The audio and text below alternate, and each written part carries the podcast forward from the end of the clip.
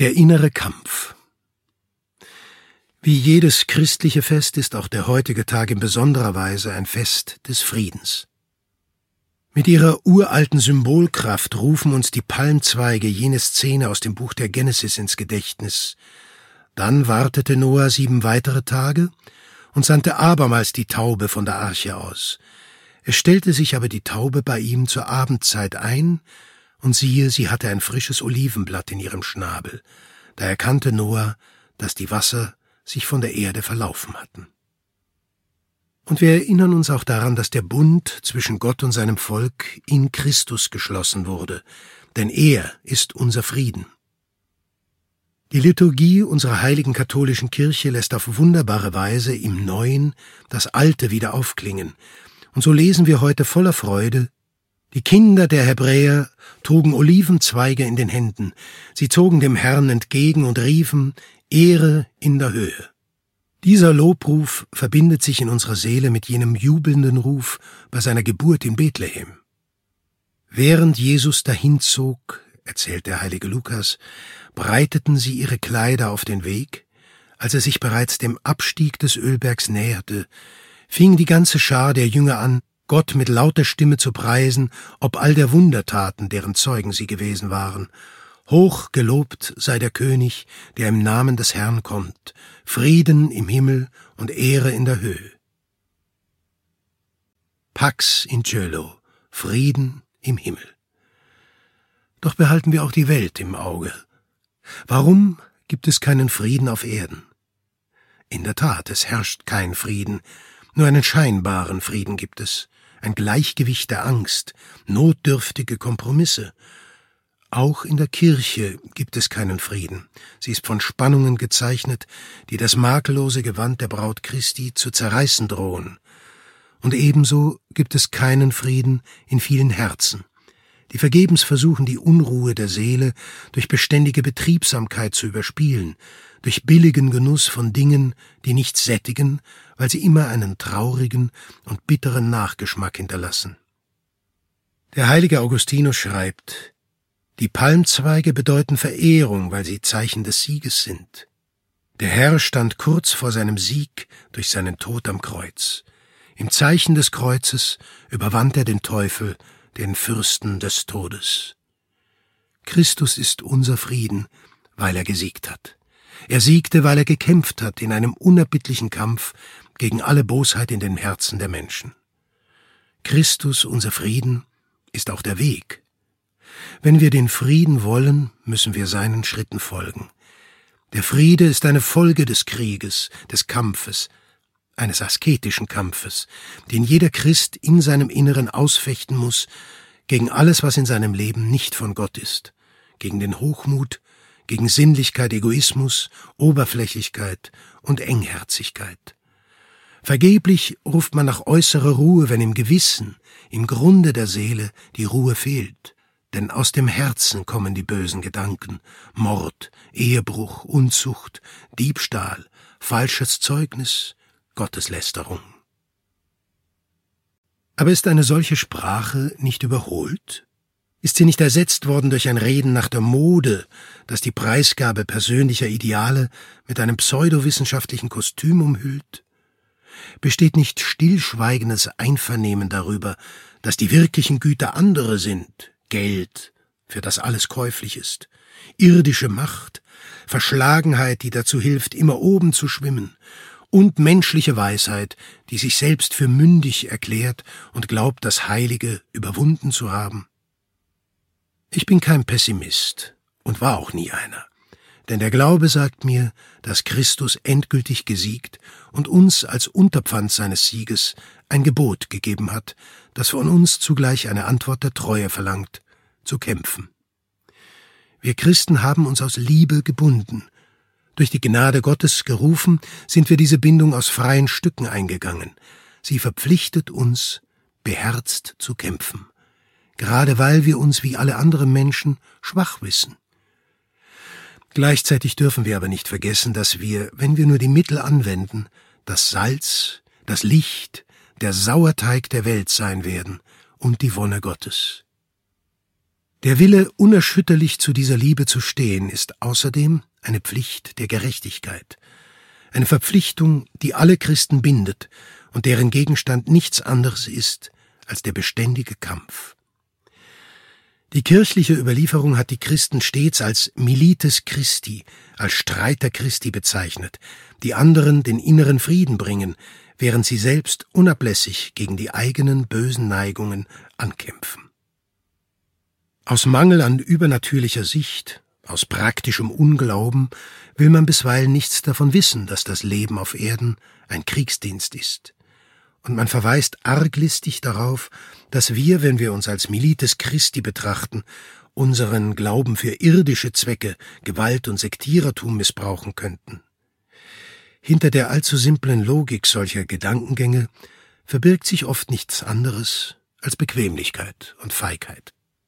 Denn nichts widerspricht dem christlichen Glauben mehr als der Fanatismus, der für die sonderbaren Verquickungen des Profanen mit dem Religiösen so charakteristisch ist, unter welchem Vorzeichen diese auch immer stehen mögen.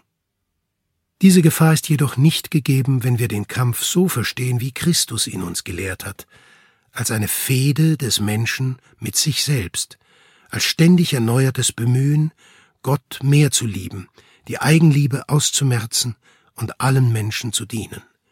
Wer zu kämpfen aufhört, mag auch noch so schön lautende Entschuldigungen anführen, erklärt sich im Voraus für besiegt und geschlagen. Eine ausgebrannte Seele, die den Glauben fallen lässt und sich selbstgefällig in Nichtigkeiten verliert. Der geistliche Kampf vor Gott und vor unseren Brüdern im Glauben ist für einen Christen die notwendige Folge seines Christseins. Wer nicht kämpft, übt Verrat an Jesus Christus und an seinem mystischen Leib der Kirche. Der Christ führt einen ständigen Krieg, denn in seinem Innenleben muss er stets beginnen und immer wieder neu beginnen. Dies verhindert, dass wir hochmütig werden und uns einbilden, wir seien bereits vollkommen. Schwierigkeiten auf unserem Weg sind unvermeidlich. Würden wir nicht auf Hindernisse stoßen, wären wir keine Menschen aus Fleisch und Blut. Immer werden wir mit Leidenschaften zu tun haben, die uns nach unten ziehen, und immer werden wir uns gegen diese mehr oder weniger heftigen Angriffe zur Wehr setzen müssen. Es dürfte für uns nichts Neues sein, wenn wir an Leib und Seele den Stachel des Stolzes, der Sinnlichkeit, des Neides, der Faulheit und die Neigung spüren, die Menschen um uns zu tyrannisieren. Es ist ein altbekanntes Übel, das uns die eigene Erfahrung immer wieder bestätigt, es ist der Ausgangspunkt und der gewohnte Hintergrund unseres inneren Wettkampfes um den Sieg, unseres Laufs zum Hause des Vaters. Deshalb sagt uns der heilige Paulus, ich laufe daher, aber nicht ins Ungewisse. Ich kämpfe, aber nicht wie einer, der bloße Luftstreiche ausführt, sondern ich züchtige meinen Leib und bringe ihn in Dienstbarkeit, damit ich nicht, nachdem ich anderen gepredigt habe, selbst verworfen werde. Der Christ kann nicht auf äußere Zeichen oder auf eine günstige innere Stimmung warten, um diesen Kampf aufzunehmen und durchzustehen. Das innere Leben ist nicht Sache des Gefühls oder der Stimmung, sondern Sache der Gnade Gottes und unseres Wollens, Sache der Liebe. Alle Jünger vermochten Christus am Tage seines Triumphes in Jerusalem nachzufolgen, aber fast alle ließen ihn im Stich zur Stunde der Schande des Kreuzes. Um wirklich zu lieben, sind Starkmut und Treue nötig. Das Herz muss fest verankert sein in Glauben, Hoffnung und Liebe. Nur wer leichtfertig und oberflächlich ist, ändert launenhaft den Gegenstand seiner Liebe, die dann aber nicht Liebe ist, sondern Befriedigung des Egoismus.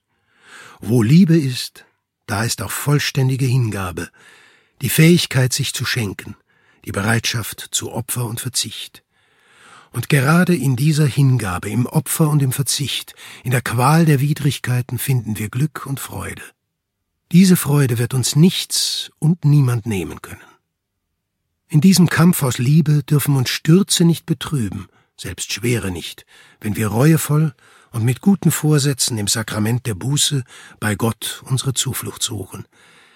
Der Christ ist nicht krampfhaft darauf bedacht, von Gott einen tadellosen Leistungsnachweis zu erhalten.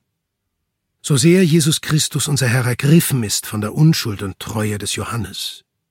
Als Petrus nach seinem Fall reuevoll umkehrt, wendet er sich ihm voll Liebe wieder zu. Jesus hat Verständnis für unsere Schwachheit und zieht uns wie über eine sanft ansteigende Ebene zu sich hin. Er erwartet nur, dass wir uns immer wieder bemühen, täglich ein wenig höher zu kommen. Er sucht uns auf, wie er die beiden Jünger von Emmaus aufsuchte und sie begleitete, und wie er den Thomas aufsuchte, ihm die offenen Wunden seiner Hände und seiner Seite zeigte und ihn aufforderte, sie mit seinen Fingern zu berühren. Gerade weil Jesus unsere Schwachheit kennt, wartet er ständig darauf, dass wir zu ihm zurückkehren. Ertrage die Schwierigkeiten als tüchtiger Streiter Christi Jesu, sagt uns der heilige Paulus. Das Leben des Christen ist ein Kriegsdienst, ein herrlicher Krieg für den Frieden, der nichts gemein hat mit den kriegerischen Auseinandersetzungen der Menschen. Denn diese atmen den Geist der Trennung und oft des Hasses, während der Krieg der Kinder Gottes gegen ihre Eigenliebe im Bestreben nach Einheit und Liebe wurzelt. Wohl wandeln wir noch im Fleische, doch führen wir unseren Kampf nicht auf fleischliche Weise. Denn die Waffen, mit denen wir kämpfen, sind nicht fleischlicher Art, sondern machtvoll, um für Gott Bollwerke niederzureißen. So zerstören wir die Pläne der Menschen und allen Hochmut, der sich gegen die Erkenntnis Gottes erhebt. Dies ist die unerbittliche Schlacht gegen den Stolz, gegen die Selbstgefälligkeit, die uns zum Bösen bereit macht gegen aufgeblähte Überheblichkeit. Wir wollen uns an diesem Palmsonntag, da der Herr in die entscheidende Woche unserer Erlösung eintritt, nicht bei oberflächlichen Überlegungen aufhalten. Stoßen wir zum Entscheidenden vor, zu dem, was wirklich wichtig ist. Seht, was wir erstreben sollen, ist, in den Himmel zu kommen. Sonst würde sich unser Leben nicht lohnen. Um in den Himmel zu gelangen, müssen wir treu der Lehre Christi folgen. Und um treu zu sein, müssen wir ständig gegen die Hindernisse kämpfen, die sich unserer ewigen Seligkeit entgegenstellen. Ich weiß schon, wenn vom Kampf die Rede ist, haben wir sogleich unsere Schwachheit vor Augen. Wir ahnen kommende Niederlagen, Irrwege. Doch Gott rechnet damit. Da wir unterwegs sind, lässt es sich nicht vermeiden, dass wir beim Voranschreiten den Staub des Weges aufwirbeln. Wir sind Geschöpfe voller Gebrechen. Ja, mir scheint sogar, dass es Gebrechen in unserer Seele geben muss, wie Schatten, von denen sich als Kontrast die Gnade Gottes und unser Bemühen, diesem göttlichen Geschenk zu entsprechen, umso klarer abheben. Erst beides zusammen, Licht und Dunkel, macht uns menschlich, demütig, verständnisvoll und großzügig. Betrügen wir uns doch nicht selbst. Wenn wir in unserem Leben mit Glanz und Erfolg rechnen, werden wir auch mit Niederlagen und Rückschlägen rechnen müssen. So ist immer der Weg des Christen auf der Erde gewesen. Auch der Weg jener, die wir heute als Heilige verehren. Denkt nur an Petrus, Augustinus und Franziskus, mir haben nie jene Lebensbeschreibungen gefallen, die aus Naivität, aber auch aus Mangel an christlicher Lehre die Heiligen so darstellen, als wären sie vom Mutterschoß an unfehlbar mit der Gnade Gottes ausgestattet gewesen. Nein, die wahren Lebensgeschichten der christlichen Heiligen gleichen den unsrigen aufs Haar. Sie kämpften und unterlagen, um von neuem reuevoll den Kampf wieder aufzunehmen. Es sollte uns nicht wundern, dass wir relativ häufig Niederlagen einstecken müssen, auch wenn es sich dabei gewöhnlich, ja vielleicht immer um geringfügige Dinge handelt, die uns wehtun, als wären sie von großer Bedeutung. Wenn wir Gott lieben, demütig sind und kämpfen, werden solche Niederlagen nie von großem Ernst sein.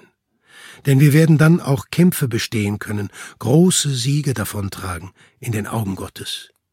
Wenn wir mit lauterer Absicht arbeiten und Gottes Willen zu erfüllen trachten, ist uns in unserer Nichtigkeit seine Gnade gewiss, und dann gibt es keine Niederlagen. Aber ein mächtiger Feind lauert uns auf, der sich unserem Streben widersetzt, die Lehre Christi vollzuleben. Der Stolz.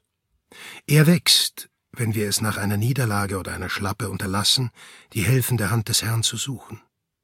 Dann erfüllen Zwielicht und Dunkel die Seele, sie glaubt sich verloren. Die Einbildung erfindet Hindernisse, die in Wirklichkeit gar keine sind und die verschwinden würden, wenn nur ein wenig Demut uns den Blick frei hielte. In ihrem Stolz und ihrer Einbildung schafft sich die Seele manchmal ein qualvolles Golgotha. Dort findet sie aber nicht Christus, denn wo der Herr ist, herrschen Frieden und Freude, auch wenn die Seele eine einzige Wunde ist und sich von Finsternis umgeben sieht. Und mit einem weiteren, verlogenen Feind unserer Heiligung müssen wir rechnen. Mit dem Gedanken, in diesem inneren Kampf hätten wir es mit außergewöhnlichen Hindernissen, mit feuerspeienden Drachen zu tun. Hier zeigt sich der Stolz in anderem Kleid. Wir sind bereit zu kämpfen, aber nur mit Pauken und Trompeten und mit fliegenden Fahnen. Vergessen wir nicht, weder die Spitzhacke noch die Axt, noch die Schläge sonst eines Werkzeugs, so scharf es auch sein mag, sind die gefährlichsten Feinde des Gesteins, sondern das Wasser, das tropfenweise in die Ritzen des Felsens sickert, bis es das Gefüge sprengt.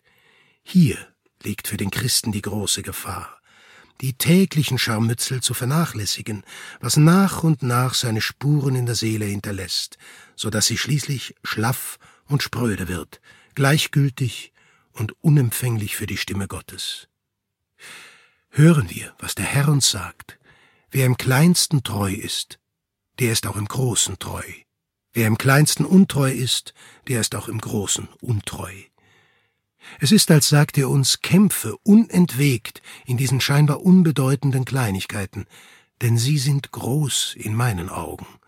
Sei pünktlich in der Erfüllung deiner Pflichten, hab ein Lächeln für den, der es braucht, auch wenn dir der Sinn nicht danach steht, feilsche nicht mit der Zeit, die du dem Gebet widmest, geh dem entgegen, der deine Hilfe sucht, übe Gerechtigkeit und geh über sie hinaus mit dem Gnadengeschenk der Liebe. Solche und ähnliche Anregungen spüren wir täglich in unserem Inneren wie eine stille Aufforderung zum Training in diesem übernatürlichen Sport der Selbstüberwindung. Das Licht Gottes möge uns erleuchten, damit wir seine Anregungen besser wahrnehmen. Der Herr möge uns im Kampf helfen und im Sieg zur Seite stehen. Er möge bei uns bleiben in der Stunde der Niederlage, damit wir so immer wieder aufstehen und weiterkämpfen können. Wir dürfen nicht stehen bleiben. Der Herr verlangt von uns, den Kampf immer zügiger, gründlicher und an immer mehr Fronten zu führen. Wir sind verpflichtet, uns immer weiter zu steigern, denn das einzige Ziel in diesem Wettkampf ist die himmlische Herrlichkeit. Wenn wir den Himmel nicht erreichen, war alles umsonst. Wer wirklich kämpfen will, setzt die entsprechenden Mittel ein. Und diese haben sich in den zwanzig Jahrhunderten des Christentums nicht geändert. Gebet, Abtötung und Empfang der Sakramente.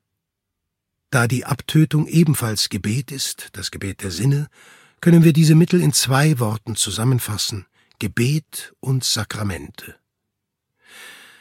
Betrachten wir jetzt gemeinsam die Sakramente, diese Quelle göttlicher Gnade, diesen wunderbaren Erweis des göttlichen Erbarmens. Wir wollen Ihre Definition im Katechismus Pius V. sorgfältig bedenken. Bestimmte sinnfällige Zeichen, welche die Gnade, die sie bewirken, andeuten und gewissermaßen vor Augen stellen. Gott unser Herr ist unendlich, seine Liebe unerschöpflich, seine Milde und sein Erbarmen mit uns sind grenzenlos.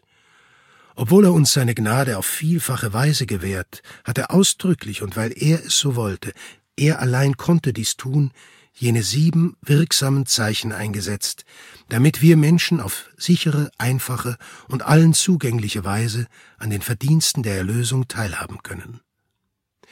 Ohne den Empfang der Sakramente schwindet jedes wahre christliche Leben. Und dennoch kann man nicht übersehen, dass es gerade in unserer Zeit nicht wenige gibt, die diesen Gnadenstrom der Erlösung Christi zu vergessen oder gar zu verachten scheinen. Es ist zwar schmerzlich, auf diese offene Wunde einer Gesellschaft, die sich christlich nennt, den Finger zu legen, aber es ist notwendig, damit wir in uns den Wunsch stärken, mit mehr Liebe und Dankbarkeit diese Quellen der Heiligung aufzusuchen. Bedenkenlos schiebt man die Taufe der Neugeborenen hinaus und beraubt sie so indem man schwer gegen die Liebe und Gerechtigkeit verstößt, der Gnade des Glaubens und der Einwohnung der allerheiligsten Dreifaltigkeit, dieses unermesslichen Schatzes der Seele, die befleckt mit der Erbsünde zur Welt kommt. Ebenso geht man daran, das Wesen der Firmung in Frage zu stellen.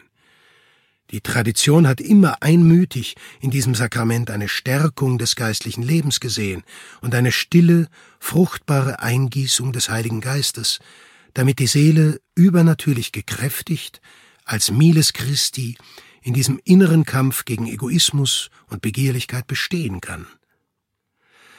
Wenn das Gespür für die Dinge Gottes verloren geht, ist das Bußsakrament kaum zu verstehen. Die sakramentale Beichte ist kein menschlicher Dialog, sondern ein Gespräch mit Gott.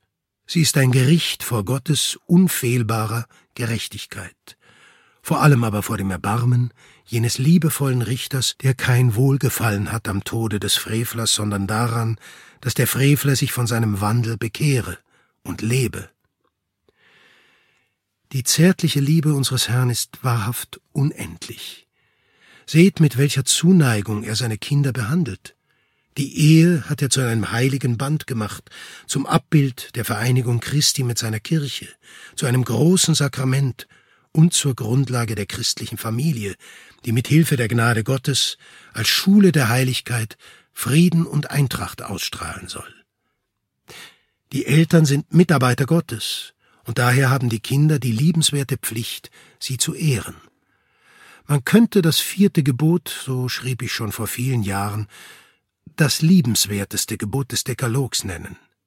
Wenn die Ehe so wie Gottes will heilig gelebt wird, dann wird das Zuhause ein friedlicher, heller und fröhlicher Ort.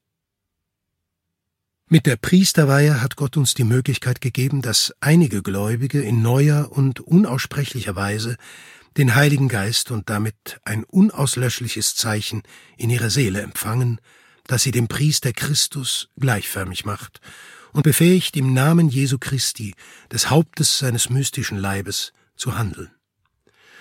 Aufgrund dieses Amtspriestertums, das sich dem Wesen, nicht bloß dem Grade nach vom allgemeinen Priestertum aller Gläubigen unterscheidet, können die geweihten Diener den Leib und das Blut Christi konsekrieren Gott das heilige Opfer darbringen, in der sakramentalen Beichte die Sünden vergeben und das Amt der Verkündigung der Lehre unter allen Völkern ausüben, in is que sunt ad Deum, in all dem und nur in dem, was Bezug hat auf Gott. Deswegen soll der Priester ausschließlich ein Mann Gottes sein und den Gedanken von sich weisen, in Bereichen glänzen zu wollen, in denen die anderen Christen ihn nicht nötig haben. Der Priester ist kein Psychologe, kein Soziologe und kein Anthropologe. Er ist ein anderer Christus, Christus selbst, und hat sich um die Seelen seiner Brüder zu kümmern. Es wäre traurig, wenn der Priester, gestützt auf eine Profanwissenschaft, die er, wenn er seinen priesterlichen Aufgaben nachgeht, nur als Amateur pflegen kann, sich ohne weiteres für befähigt hielte, in Fragen der Moraltheologie oder Dogmatik Lehrsätze zu verkünden. Er würde nur seine doppelte theologische und profanwissenschaftliche Unwissenheit unter Beweis stellen, auch wenn eine oberflächliche fachmännische Attitüde es fertigbringen könnte, einige unvorbereitete Leser oder Hörer irrezuführen. Es ist kein Geheimnis, dass einige Kirchenmänner heute anscheinend darauf aus sind, eine neue Kirche zu fabrizieren, indem sie Verrat an Christus üben und an die Stelle der geistlichen Ziele des Heils der Seelen, und zwar des Heils jeder Einzelnen, irdische Ziele setzen. Wenn sie dieser Versuchung nicht widerstehen, werden sie ihr heiliges Amt nicht mehr ausfüllen und beim Volk Vertrauen und Respekt einbüßen. Sie werden in der Kirche selbst eine furchtbare Zerstörung anrichten und zudem eigenmächtig die politische Freiheit des Christen, ja aller Menschen, beeinträchtigen. Sie werden so selbst zu einer Gefahr für die bürgerliche Gesellschaft. Die Priesterweihe ist das Sakrament des übernatürlichen Dienstes an den Brüdern im Glauben. Aber es scheint, als wollten manche dieses Sakrament zum irdischen Werkzeug eines neuen Despotismus machen. Doch betrachten wir weiter, wie wunderbar die Sakramente sind. In der Krankensalbung, wie die letzte Ölung jetzt heißt, erfahren wir eine liebevolle Wegbereitung für eine Reise, die im Hause des Vaters endet. In der heiligen Eucharistie schließlich, wir könnten sie das Sakrament der verschwenderischen Großzügigkeit Gottes nennen, gewährt Gott uns seine Gnade und schenkt sich uns selbst. Jesus Christus ist in der Eucharistie wirklich gegenwärtig. Und nicht nur während der heiligen Messe, mit seinem Leib und mit seinem Blut, mit seiner Seele und mit seiner Gottheit. Ich denke oft an die Verantwortung, die auf den Priestern lastet, diesen göttlichen Gnadenstrom der Sakramente allen Christen zu sichern. Gottes Gnade kommt jeder Seele zu Hilfe. Jedes Geschöpf braucht seinen ganz bestimmten, persönlichen Beistand. Man kann Seelen einfach nicht in Massen abfertigen. Es hieße die Menschenwürde und die Würde der Kinder Gottes verletzen, wollte der Priester nicht auf jeden Einzelnen persönlich eingehen, im demütigen Wissen darum, dass er nur Werkzeug und Vermittler der Liebe Christi ist. Denn jede Seele ist ein herrlicher Schatz. Jeder Mensch ist einzigartig und unersetzlich. Jeder Mensch ist das ganze Blut Christi wert. Wir haben vom Kampf gesprochen. Der Kampf jedoch erfordert Training, eine richtige Ernährung und sofortige Medizin bei Krankheit, Verletzungen und Wunden. Die Sakramente, Hauptheilmittel der Kirche, sind kein Luxus. Wer willentlich auf sie verzichtet, ist nicht mehr fähig, auch nur einen Schritt vorwärts zu tun auf dem Weg der Nachfolge Christi. Wir benötigen sie wie das Atmen, wie den Blutkreislauf, wie das Licht, um jederzeit erkennen zu können, was der Herr von uns will. Die Askese des Christen erfordert Stärke, und diese Stärke findet er im Schöpfer. Wir sind das Dunkel, er ist hellstes Licht. Wir sind die Krankheit, er die unangreifbare Gesundheit. Wir sind die Dürftigkeit, er ist der unendliche Reichtum. Wir sind die Schwachheit, er ist unser Halt. Quia tu es, Deus, fortitudo mea, denn immer bist du, mein Gott, unsere Stärke. Nichts auf dieser Welt kann sich dem erlösenden und nie versiegenden Strom des Blutes Christi widersetzen. Aber menschliche Niedrigkeit kann uns den Blick für die Größe Gottes trüben. Allen Gläubigen und besonders jenen, die das Amt haben, das Volk Gottes geistig zu leiten, ihm zu dienen, obliegt deshalb die Verantwortung, die Quellen der Gnade nicht versiegen zu lassen und sich nicht des Kreuzes Christi zu schämen. Alle sind in der Kirche Gottes angehalten, sich beharrlich zu bemühen, mit wachsender Treue nach der Lehre Christi zu leben. Keiner ist davon ausgenommen. Scheuten die Hirten das persönliche Bemühen um ein feinfühliges Gewissen und um Treue in der Glaubens- und Sittenlehre, die ja das Depositum Fidei und das gemeinsame Erbe ausmachen, dann würden die prophetischen Worte des Ezechiel Wirklichkeit. Menschensohn, tritt wieder die Hirten Israels als Prophet auf, weissage und sprich zu ihnen den Hirten, so spricht der Gebieter und Herr, wehe den Hirten Israels, die sich selber weiden. Sollen nicht vielmehr die Hirten die Schafe weiden? Die Milch genießt ihr, mit der Wolle bekleidet ihr euch? Das Schwache habt ihr nicht gestärkt, das Kranke nicht geheilt, das Verletzte nicht verbunden, das Versprengte nicht heimgeführt, das Verirrte nicht gesucht und das Kräftige in roher Weise niedergezwungen. Das sind harte Vorwürfe. Aber weit schwerwiegender ist es, wenn jene Gott beleidigen, die den Auftrag erhalten haben, sich um das geistliche Wohl aller zu kümmern, stattdessen aber die Seelen misshandeln und ihnen das reinigende Wasser der Taufe vorenthalten, ihnen das stärkende Salböl der Firmung entziehen, das verzeihende Gericht und die Speise zum ewigen Leben. Wann kann das geschehen? Wenn der Kampf für den Frieden aufgegeben wird. Wer nicht kämpft, setzt sich den vielfältigen Formen der Knechtschaft aus, die ein Herz aus Fleisch in Ketten legen können der Knechtschaft einer rein irdischen Sicht, der Knechtschaft des gierigen Strebens nach Macht und Ansehen in der Welt, der Knechtschaft der Eitelkeit, der Knechtschaft des Geldes, der Sklaverei der Sinnlichkeit.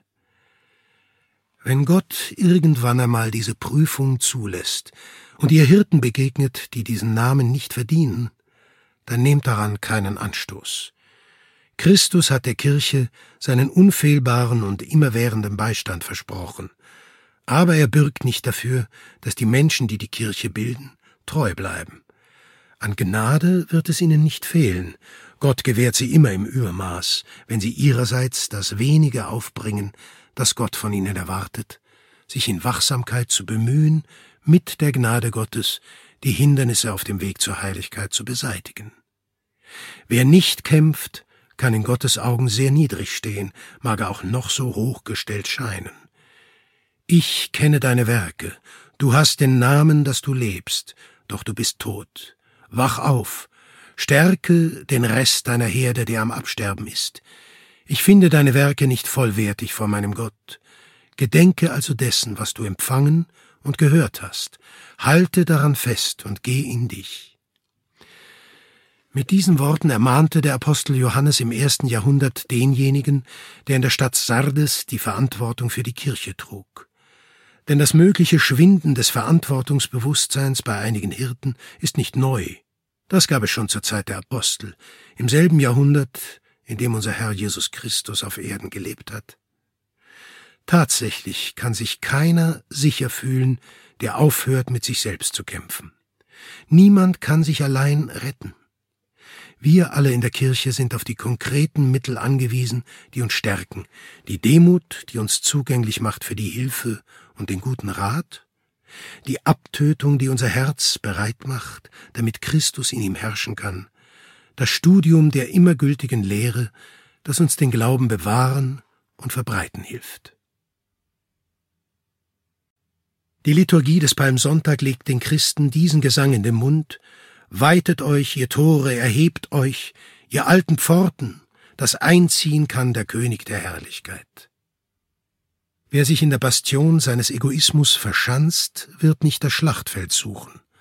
Wenn er freilich die Tore öffnet und den König des Friedens einlässt, wird er gemeinsam mit ihm den Kampf aufnehmen gegen alles Erbärmliche, das den Blick trübt und das Gewissen stumpf macht. Öffnet die alten Pforten. Diese Aufforderung zum Kampf ist nichts Neues im Christentum. Es ist die ewige Wahrheit. Ohne Kampf kein Sieg, ohne Sieg kein Frieden, und ohne Frieden ist die Freude des Menschen nur Schein und Trug. Sie bleibt unfruchtbar, sie drängt nicht dazu, den Menschen zu helfen, Werke der Liebe zu tun und der Gerechtigkeit, des Verzeihens und Erbarmens, des Dienens vor Gott. Heute gewinnt man den Eindruck, dass viele innerhalb wie außerhalb der Kirche, oben wie unten, zu kämpfen aufgehört haben, den persönlichen Krieg gegen das eigene Versagen eingestellt und sich in voller Waffenrüstung der Knechtschaft ausgeliefert haben, die die Seele erniedrigt. Diese Gefahr droht uns Christen immer. Deshalb tut es Not, die allerheiligste Dreifaltigkeit inständig zu bitten, sie möge sich unser aller erbarmen. Wenn ich von diesen Dingen spreche, erzittere ich beim Gedanken an die Gerechtigkeit Gottes. Doch ich nehme meine Zuflucht zu seiner Barmherzigkeit und seinem Erbarmen, damit er nicht auf unsere Sünden schaue, sondern auf die Verdienste Christi und seiner heiligen Mutter, die auch unsere Mutter ist, und auf die Verdienste des heiligen Josef, der ihm Vater war, und die Verdienste aller Heiligen. Am heutigen Fest lesen wir in den Messtexten, dass Gott den Christen bei der Hand nimmt. Wir alle können in dieser Gewissheit leben, wenn wir nur bereit sind zu kämpfen. Jesus, der auf einem armseligen Esel in Jerusalem einzieht, er, der König des Friedens, hat gesagt, Das Himmelreich erleidet Gewalt, und die Gewalt gebrauchen, reißen es an sich. Diese Gewalt ist nicht gegen andere gerichtet, Sie ist die Stärke im Kampf gegen die eigenen Schwächen und Erbärmlichkeiten, der Mut, die persönlichen Treulosigkeiten nicht zu vertuschen und die Kühnheit, den Glauben auch in feindseliger Umgebung zu bekennen. Heute wie gestern wird vom Christen erwartet, dass er heroisch lebt. Heroisch, wenn es nötig ist in den großen Kämpfen. Heroisch, und das wird das Normale sein, in den kleinen, alltäglichen Dingen. Wenn wir ohne Unterlass kämpfen, aus Liebe und in dem, was scheinbar bedeutungslos ist, dann wird der Herr seinen Kindern zur Seite stehen, wie ein liebevoller Hirte. Ich selbst werde meine Schafe weiden, Ich selbst lasse sie lagern, das Verirrte werde ich suchen, das Versprengte heimführen, das Verletzte verbinden, das Kranke stärken. Sie werden auf ihrer Heimatscholle in Sicherheit wohnen und erkennen, dass ich der Herr bin, wenn ich die Stangen ihres Joches zerbreche und sie aus der Gewalt derer befreie, die sie geknechtet haben.